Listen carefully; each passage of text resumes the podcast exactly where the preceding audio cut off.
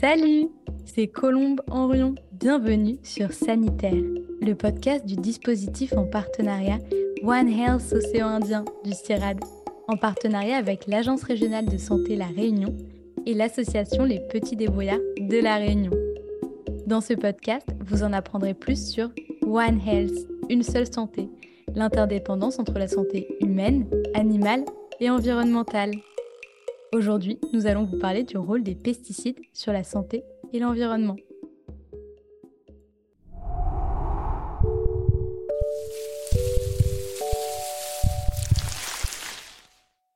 Pour cela, nous recevons Michel Duru, agronome, directeur de recherche et chargé de mission à l'INRAE, l'Institut national de recherche pour l'agriculture, l'alimentation et l'environnement.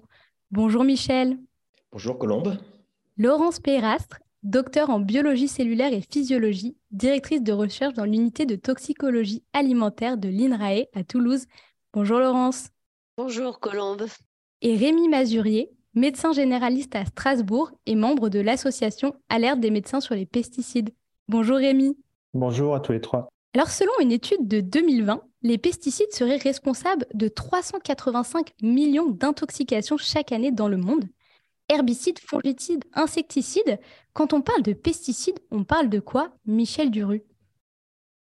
Eh bien, les pesticides, ce sont des produits le plus souvent de synthèse, donc fabriqués artificiellement, ou parfois quelques produits naturels, qui sont utilisés pour lutter contre les mauvaises herbes qu'on appelle les adventices, ce sont les herbicides, pour lutter contre les champignons, par exemple le mildiou, ce sont des fongicides, et pour lutter contre les insectes nuisibles, par exemple, le puceron. Il y a aussi les rongicides, donc pour lutter contre les rongeurs.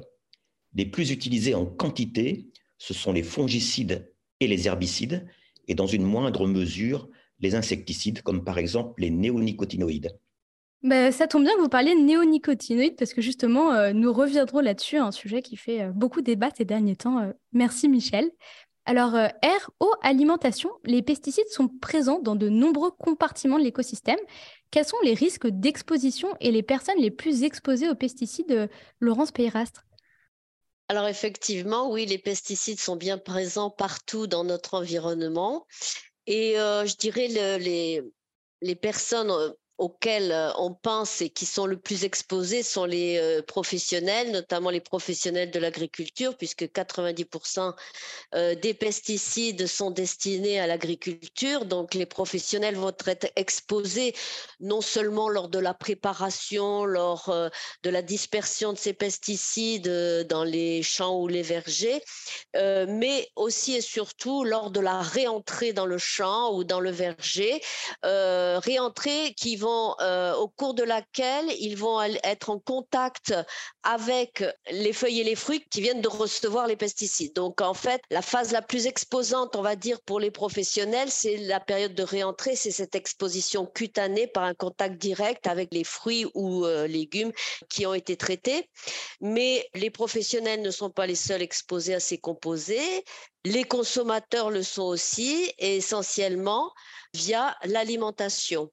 Des rapports euh, réguliers euh, de l'Agence européenne de sécurité des aliments montrent notamment euh, que sur un nombre d'échantillons assez important, récupérés dans toute l'Europe, Environ 46% des fruits et légumes sont contaminés par les pesticides. Alors c'est une contamination à de faibles doses, mais on a aussi d'autres types d'exposition, si je peux me permettre. C'est le, c'est l'exposition, euh, on va dire à la maison, hein, l'utilisation euh, des, euh, des insecticides à la maison. Et dans certaines études, on voit que l'exposition, par exemple pendant le développement fœtal, donc chez la femme enceinte, à des insecticides utilisés pour les moustiques ou pour les les, animaux domestiques, euh, ben, cette utilisation est corrélée à une augmentation euh, de, de risque et une augmentation de, de l'exposition. Donc, euh, on est exposé aussi à la maison et on est exposé aussi quand on est riverain, riverain de, de, champs, de vergers sur lesquels donc il y a traitement avec les pesticides.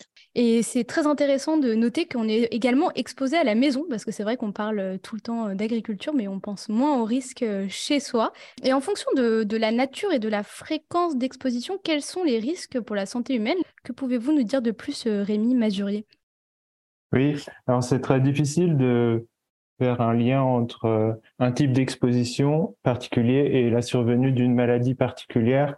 Ça, c'est vrai pour toutes les maladies en santé environnementale. On se base surtout sur l'expertise collective INSERM de 2021, qui a réuni des dizaines de chercheurs euh, et des milliers d'articles qui ont établi des liens entre l'exposition aux pesticides et la survenue de certaines maladies.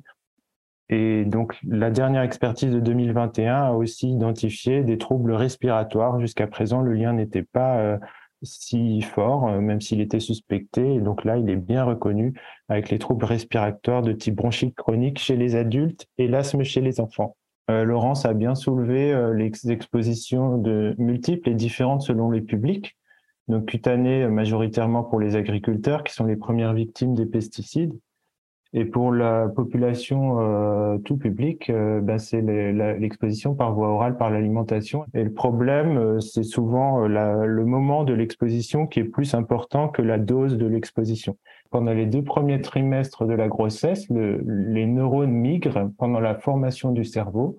Et l'exposition à une dose environnementale, donc infinitésimale, euh, à ce type de produit euh, cause des troubles du neurodéveloppement. Donc par là, on entend les troubles de l'hyperactivité, par exemple, troubles de l'attention, ou euh, les, des troubles du spectre autistique, euh, les troubles des apprentissages divers. Donc ça, c'est pour euh, les enfants, mais chez les enfants, on a aussi des risques de survenue de pathologies cancéreuses, notamment les leucémies aiguës, où le lien est fort et bien démontré avec l'exposition aux pesticides et les tumeurs du système nerveux central, donc du cerveau.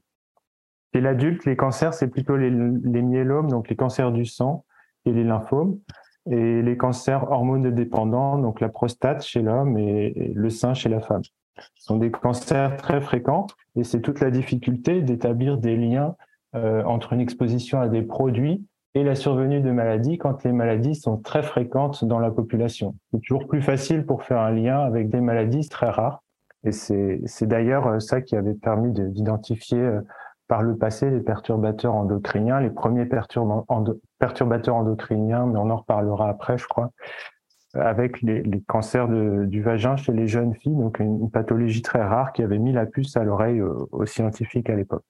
Et donc, à part les cancers, il y a des troubles neurologiques et chez euh, l'enfant, donc j'ai parlé des troubles des apprentissages, mais c'est aussi l'anxiété chez l'enfant qui est en lien avec les pyrétrinoïdes. Ça, c'est assez préoccupant. Et euh, chez les adultes, donc la maladie de Parkinson et les troubles euh, cognitifs, qui sont les premiers signes de démence. Donc voilà on se rend compte que les pesticides peuvent être en lien avec le développement d'un certain nombre de maladies, aussi bien euh, chez euh, les enfants que chez les adultes. Est-ce que, euh, Laurence Peyrast, vous voulez ajouter quelque chose sur le rôle des pesticides sur le développement de certaines maladies? Les études épidémiologiques font un lien, établissent un lien entre l'exposition aux pesticides, et souvent c'est l'exposition professionnelle aux pesticides, parce qu'on peut bien caractériser la population exposée, les professionnels, et puis faire un parallèle avec la population non exposée, c'est-à-dire la population générale qui ne travaille pas avec les pesticides. Donc effectivement, les corrélations ont été mises en évidence. Et de toute façon, ce que je veux dire, c'est que les pesticides sont des composés biologiquement actifs. Ils ont été conçus pour ça, c'est-à-dire pour tuer les mauvaises herbes, les insectes, etc. Et que finalement, lorsque on se met à l'échelle de la cellule, hein, qui est l'unité de notre corps, hein, plusieurs cellules font un tissu euh, qui va faire un organe et plusieurs organes font un individu. Si on se met à l'échelle de la cellule, le fonctionnement, on va dire, d'un insecte ou d'une de façon très grossière hein, euh, et, pas tout à fait différente du fonctionnement d'une cellule humaine. Donc, aujourd'hui, on sait que pour certains pesticides, leur mécanisme d'action est identique à ceux qui sous-tendent certaines pathologies. Ils ont des cibles pour lesquelles ils ont été créés et ces cibles sont ben, pas vraiment différentes chez l'homme. Donc, vous êtes en train pas très étonnant Oui. Pardon, ce que vous êtes en train de nous dire, c'est que si on crée des produits destinés à tuer ou repousser d'autres êtres vivants, il y a un fort risque pour que c'est un impact nocif sur notre santé d'être humain, si je comprends bien. Voilà, exactement. Alors après, par exemple, pour les mauvaises herbes, on ne peut pas faire de l'oxygène, nous, on en consomme plutôt, donc on n'a pas du tout les mêmes systèmes. Notamment, par exemple, ce qu'on appelle les mitochondries, qui sont des tout petits générateurs dans la cellule, qui vont faire de l'énergie pour la cellule et pour le corps entier. Mais les mitochondries sont des organismes très conservés entre les espèces, et il y a des pesticides qui ciblent essentiellement ces mitochondries. Donc, voilà, on peut ne pas être étonné quand on connaît la biologie cellulaire de trouver des corrélations entre exposition aux pesticides et effets sur la santé, et d'autant qu'il y a beaucoup d'études qui apportent des arguments mécanistiques en faveur de ces relations observées en épidémiologie. Merci Laurence. Justement, on s'intéressera un petit peu plus tard dans cet épisode euh, à l'impact de ces pesticides sur, euh, sur la santé animale. Mais avant ça, euh, Rémi, tout à l'heure, vous aviez commencé à aborder le terme de perturbateur endocrinien. Vous avez donné un exemple. Est-ce que vous pouvez nous expliquer un peu le lien justement, est-ce que les pesticides peuvent être des, perturbateurs endocriniens et qu'est-ce qu'un perturbateur endocrinien? Donc, un, perturbateur endocrinien, c'est une substance qui modifie le fonctionnement euh, hormonal euh, au niveau du corps, euh, que ce soit en mimant l'hormone ou en modifiant son système de dégradation, par exemple, ou les récepteurs. Donc, il y a plusieurs mode euh, de perturbation du système hormonal. On a différents euh, produits. Il n'y a pas que les pesticides hein, qui ont un effet perturbateur endocrinien. Il y a les phtalates, euh, des composés des plastiques, les dioxines ou les composés fluorés pour les plus connus dans les revêtements de cuisine. Et donc, ils ont la particularité d'agir à des faibles doses ou des doses infinitésimales et donc, euh, les normes de la toxicologie classique ne sont pas euh, valables puisque euh, l'effet à faible dose peut être plus fort que à forte dose. Donc, dans ces produits, pour ces produits, c'est plus la dose qui fait le poison. C'est plutôt la, période d'exposition qui est une période de vulnérabilité. Et chez l'homme, c'est pendant la période intra-utérine, donc le, fœtus, la femme enceinte, les premières années de la vie de l'enfant et de nouveau euh, la période de l'adolescence. Aussi, il y a des effets sur plusieurs générations possibles. Et par exemple, l'exemple connu au niveau des pesticides, c'est le DDT, un insecticide très utilisé dans les années 60 qui avait causé des cancers du sein chez les filles qui ont été exposées pendant leur enfance ou leur adolescence. Et donc, quand on dosait le DDT chez les femmes adultes qui présentaient un cancer du sein, on ne voyait pas de lien. Et c'est qu'en recherchant l'exposition à ces âges de la vie qu'on a pu faire le lien. Et ce qui est très particulier, c'est que les filles de ces femmes qui ont présenté des cancers du sein ont également un risque de cancer du sein plus élevé et euh, les petites filles un risque de puberté précoce. Et on peut mettre euh, en lien euh, la présence de plus en plus fréquente des perturbateurs endocriniens avec certaines pandémies mondiales au niveau de la santé qui sont les pandémies de l'obésité, du diabète, des cancers hormonodépendants et des troubles du neurodéveloppement. Très intéressant parce que c'est des troubles que souvent on associe euh, à des enjeux euh, alimentaires et on ne pense pas nécessairement tout de suite à l'impact des, perturbateurs endocriniens. Donc ça nous ouvre un nouveau panel.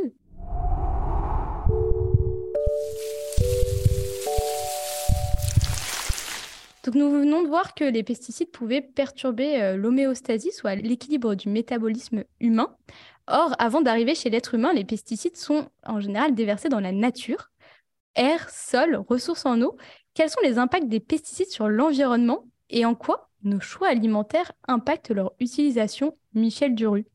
Alors, ces pesticides, eh bien, on les retrouve après euh, dans le sol. Il y a des analyses qui ont été faites au niveau européen et par exemple, c'est le, fameux Roundup qu'on retrouve le plus souvent dans les sols. Et euh, souvent, ce n'est pas retenu ou ce n'est pas dégradé par la matière organique, donc on le retrouve dans l'eau.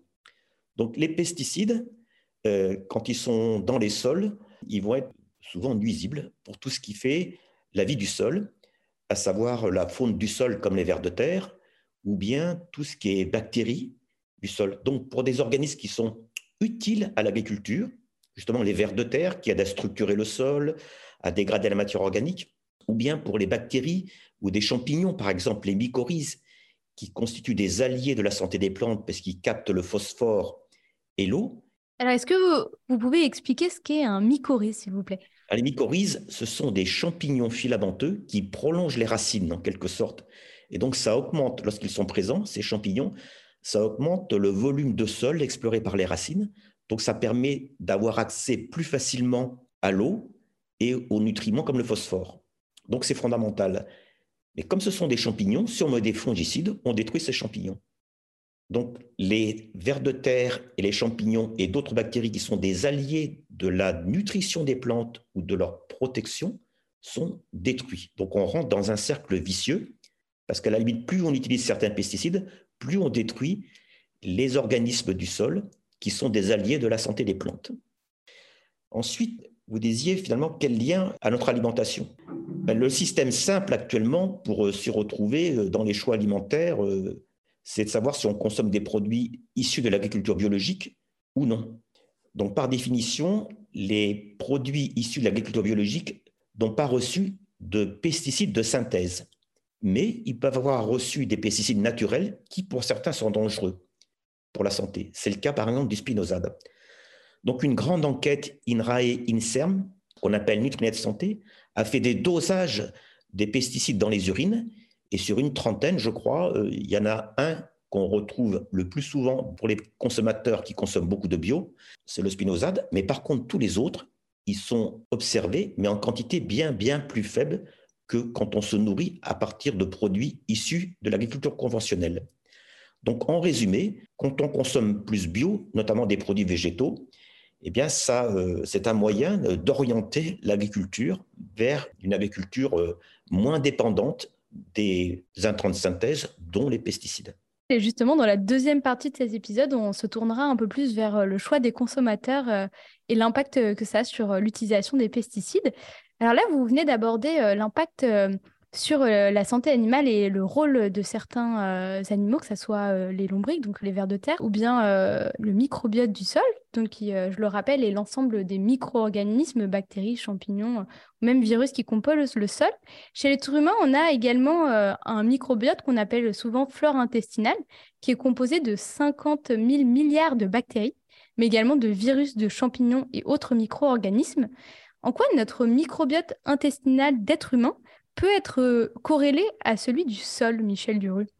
Alors, euh, ce qu'il faut savoir, c'est que nous sommes habités par plus de microbes que de cellules, et la plupart de ces microbes dans notre intestin, ils sont utiles pour notre santé et ils ne sont pas pathogènes.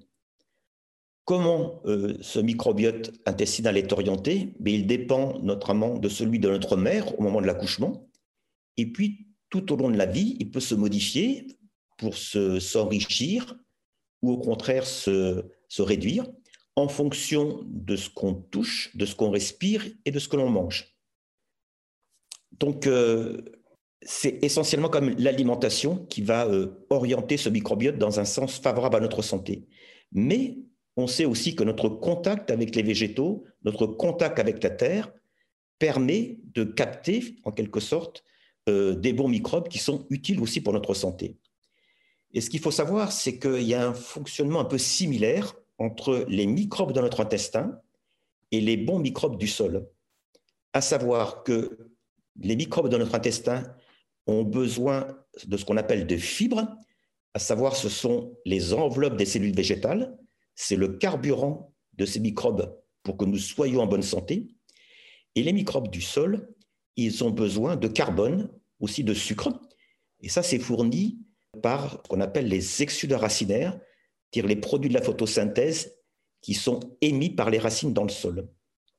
Donc, en résumé, il y a des modes de fonctionnement similaires entre les microbes du sol et ceux de notre alimentation. Et il y a des correspondances, notamment si on mange des produits végétaux, je pense euh, euh, des feuilles, puisque le microbiote des feuilles dépend des microbes des racines. Et c'est pour ça qu'on dit qu'un mode de vie trop hygiénique, on n'est pas en contact avec la nature, avec les arbres, les plantes, ou, pas en contact avec le sol, mettre les mains dans le sol, eh bien on se prive finalement de microbes qui sont utiles à notre santé. En effet, ces dernières années, on a vu que le microbiote intestinal euh, jouait euh, de nombreux rôles sur la bonne santé euh, humaine. Donc, on a besoin d'un microbiote diversifié qui peut être apporté par les végétaux et, l'alimentation. Laurence, vous avez étudié l'impact de l'effet cocktail de pesticides chez les souris et avez observé des résultats différents chez les mâles et femelles, dont justement un impact sur le microbiote des femelles. Euh, pouvez-vous nous parler un peu de cette étude? Et pour commencer, pouvez-vous nous expliquer brièvement ce que c'est que euh, l'effet cocktail de pesticides? Pour l'effet cocktail, en fait, on parle d'effet cocktail quand il y a une interaction entre les composés qui vont conduire à des effets euh, qui peuvent être synergiques bien plus forts que si on les avait mis seuls. Votre médecin vous a sans doute dit euh, un jour que euh, tel médicament ne pouvait pas être associé avec tel autre médicament.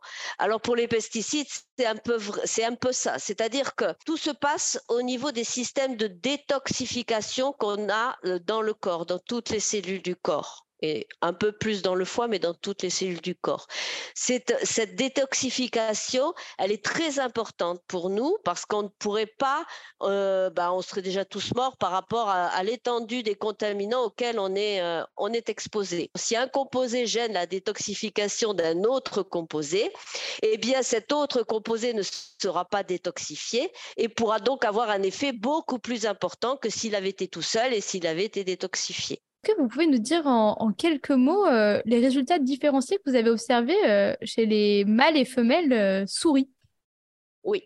Alors, nous avons exposé des femelles et des mâles souris à des croquettes dans lesquelles nous avions incorporé un cocktail de six pesticides, des pesticides qu'on retrouve fréquemment sur les pommes qui sont utilisés dans les pommerées pour traiter et qu'on retrouve sur les pommes. Euh, les souris ont été exposées à ce qu'on appelle la dose journalière admissible de chacun de ces composés. La dose journalière admissible est définie par les agences de sécurité sanitaire comme étant une dose non toxique pour les hommes. Ces souris ont donc mangé ces pesticides à travers l'alimentation. On a suivi leur poids corporel et euh, les différents paramètres euh, métaboliques pendant un an. Et on s'est aperçu que seuls les mâles prenaient du poids beaucoup plus que les souris mâles qui n'étaient pas nourris avec ces pesticides. Ces mâles ont euh, présenté un diabète, alors que les mâles qui n'étaient pas exposés aux pesticides ne présentaient pas de diabète, et ils avaient aussi une perturbation au niveau du métabolisme hépatique. Chez les femelles, on n'a pas observé ces modifications induites par les pesticides chez les mâles. Par contre, on a pu constater en fait qu'il y avait une modification du microbiote chez les femelles. Et dans notre conclusion sur ce travail, nous avons suggéré qu'en fait, les pesticides soit plutôt métabolisés par le microbiote chez les euh, femelles, alors que chez les mâles, ils étaient rapidement absorbés et plutôt métabolisés par le foie, et que les métabolites de ces composés chez les mâles étaient plus toxiques que les métabolites issus du métabolisme par le microbiote chez les femelles. Alors, euh, bon, bah, on vient de voir à plusieurs reprises que euh, les pesticides avaient également euh, des impacts délétères sur la santé des animaux. Nous avons parlé des souris, des oiseaux, mais aussi du microbiote du sol, des vers de terre et bien d'autres.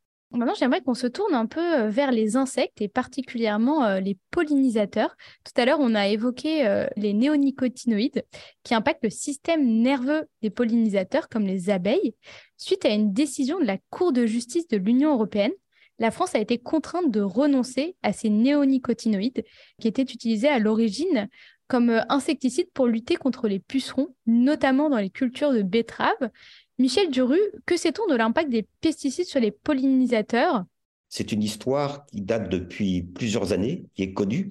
Certains néonicotinoïdes ont été interdits, mais le dernier en date fait toujours débat sur la betterave, bien qu'il va être interdit prochainement. Euh, la difficulté, c'est que c'est comme pour nos maladies à nous, les problèmes d'orientation des abeilles dus aux néonicotinoïdes sont multifactoriels il n'y a pas que les néonicotinoïdes. Et donc, euh, certains en profitent de sorte de la complexité pour euh, ne pas accepter le fait que les néonicotinoïdes ont un rôle euh, nocif puisqu'ils désorientent les abeilles, même à des distances assez grandes. Nous avons tous besoin des pollinisateurs pour survivre, donc c'est un enjeu qui est primordial pour la santé des animaux et évidemment pour la nôtre.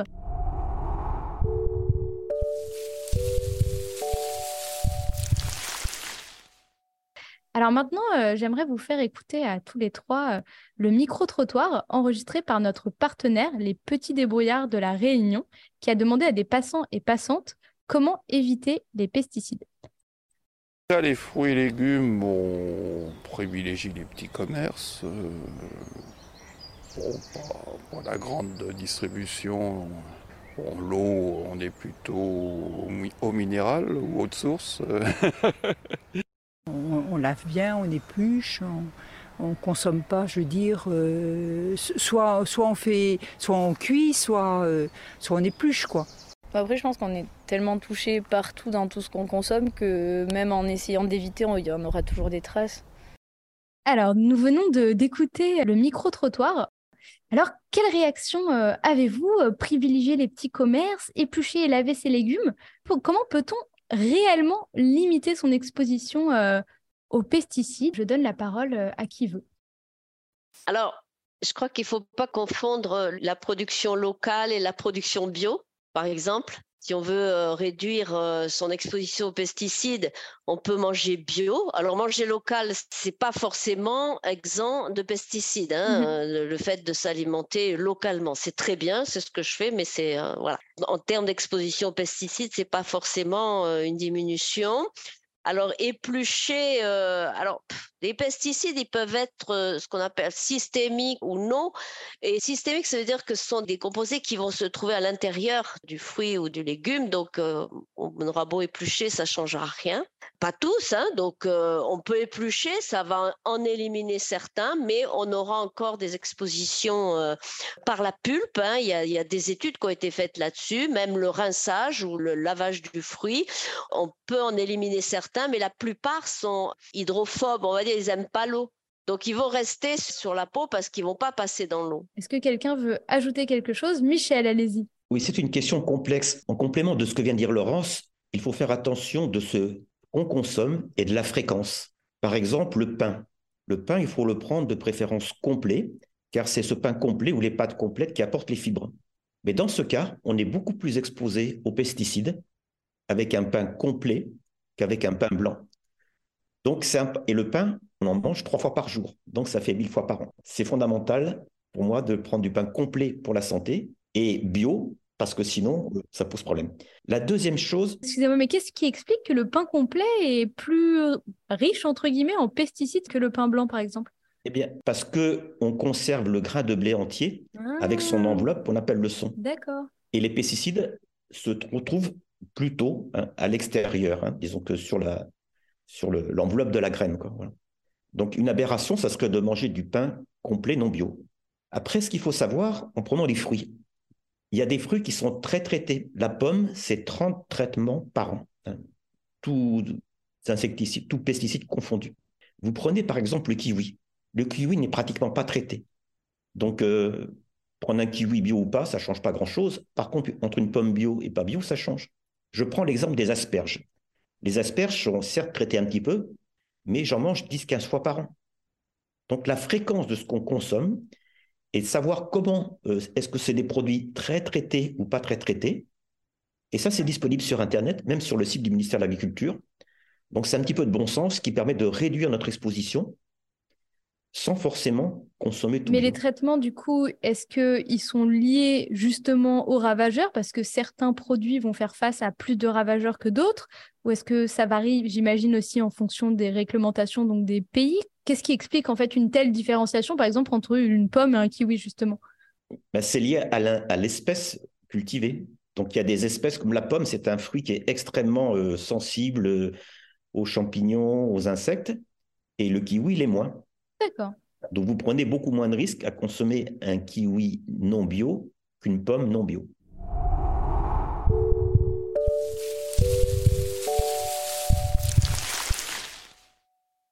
Alors tout au long de cette première partie, nous avons constaté que les pesticides pouvaient nuire à la santé humaine, animale et également environnementale. Par bien des biais.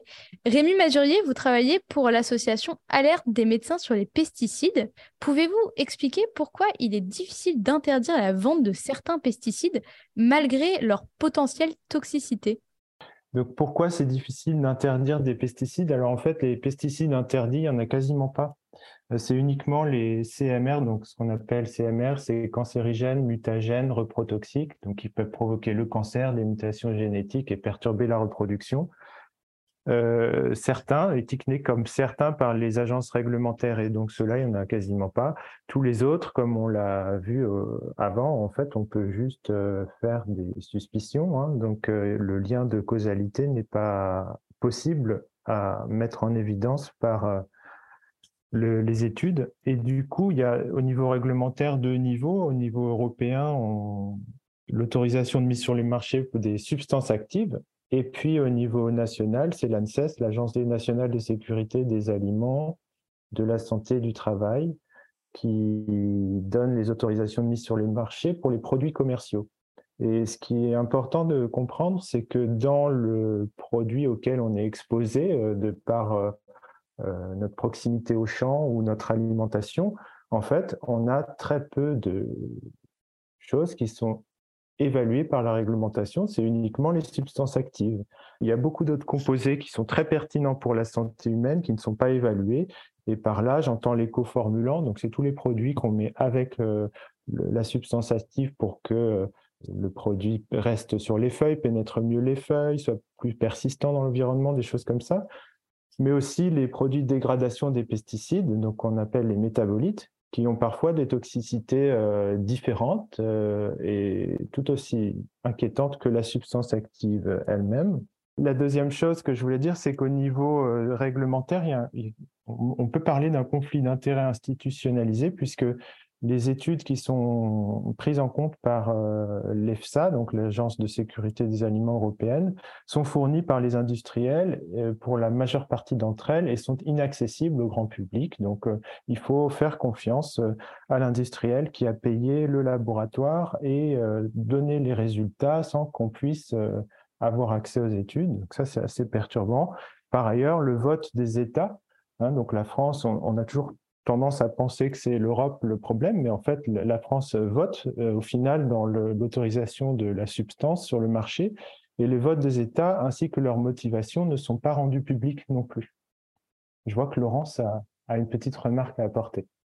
Je voulais rajouter à propos des effets cocktails, pour en revenir aux doses définies euh, par les agences, la problématique des effets cocktails.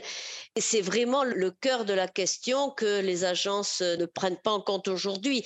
C'est-à-dire que les doses journalières admissibles sont définies pour décomposer pris individuellement, mais on ne sait pas quelles seront les doses qui seraient admissibles pour décomposer en cocktail. Donc c'est vraiment ça. Et par ailleurs, les effets comme nous les avons observés au cours de notre étude sur la souris, montre bien que c'est la chronicité de l'exposition à de faibles doses qui va conduire à un effet. la faible dose absorbée un jour va faire un petit changement, mais si ce changement est répété quotidiennement tous les jours, peut dépasser les capacités d'adaptation ou de détoxification de l'organisme et donc conduire à des euh, perturbations euh, inattendues. Donc des questions euh, à se poser euh, sur la manière dont sont euh, évaluées la présence de, pesticides dans notre alimentation et, l'impact sur notre santé in fine. Rémi, vous voulez rebondir? Oui, une dernière remarque, je rebondis sur les effets cocktails et les faibles doses soulevées par Laurence pour parler du règlement concernant les perturbateurs endocriniens. Donc au niveau européen, il y a une réglementation spécifique pour les pesticides face aux perturbateurs endocriniens qui a été mise en place en 2009 avec des critères d'identification euh, soulevés en 2016, mais au jour d'aujourd'hui, on a fait des travaux avec l'association, la MLP, on n'a toujours pas les données suffisantes dans les dossiers de demande de réhomologation des substances pour pouvoir mettre, appliquer la réglementation. En fait, il manque les tests homologués euh, dans les dossiers et automatiquement, on arrive à un système de prolongation euh, des substances sur le marché pendant 30 mois juste parce que l'industriel n'a pas fourni les données suffisantes et du coup, ça, laisse sur le marché des produits potentiellement dangereux ou non évalués au minimum euh, pendant des années sans qu'on puisse euh, avoir euh, de, visibilité là-dessus. Donc, c'est une des raisons aussi pour laquelle c'est difficile d'interdire des pesticides dangereux. Donc, c'est au niveau de l'industrie alors que ça bloque. C'est eux qui devraient fournir un certain nombre de tests qui ne sont pas faits alors? Là, c'est plutôt le régulateur qui pourrait dire, en l'absence de données fiables, on ne renouvelle pas la substance. À la place, on dit, en l'absence de données fiables, on vous prolonge automatiquement. Et donc, il y a un jeu de, de chat et de souris par rapport à ça. Ce qui fait qu'au final, pour chaque famille de pesticides, c'est toujours la même histoire qui se répète, c'est que on a un produit qui est mis sur le marché, quelques décennies, ça traîne jusqu'à ce que les données s'accumulent sur le plan épidémiologique et toxicologique, que la substance soit finalement interdite et remplacée par d'autres substances pour lesquelles on n'a aucune donnée sur la santé humaine, ou en tout cas pas suffisamment. Mais, mais qui devrait euh, logiquement donner ces données, justement? Devrait les produire? C'est une grosse partie du problème, c'est qu'on attend des industriels leur bonne volonté. Ah oui, c'est ça. Mais, la transparence n'est pas là. Ça marche pas comme ça. D'accord, merci beaucoup euh, Rémi. Donc dans cette euh, première partie d'épisode, euh, nous venons de constater que les pesticides avaient de nombreux, enfin pouvaient avoir de nombreux impacts délétères sur la santé des, êtres humains, cancer, obésité, diabète et bien d'autres, et que le moment d'exposition, le temps d'exposition et aussi l'effet cocktail de pesticides jouaient également sur, sur l'impact in fine.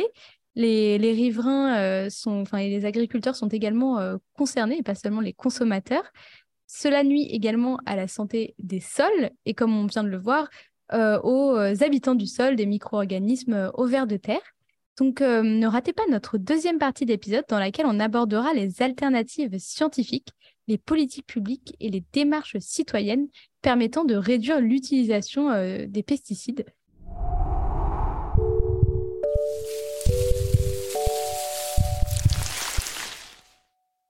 Merci à Rémi Mazurier, Laurence Perrastre et Michel Duru de nous avoir éclairés sur l'impact des pesticides sur la santé humaine, animale et environnementale.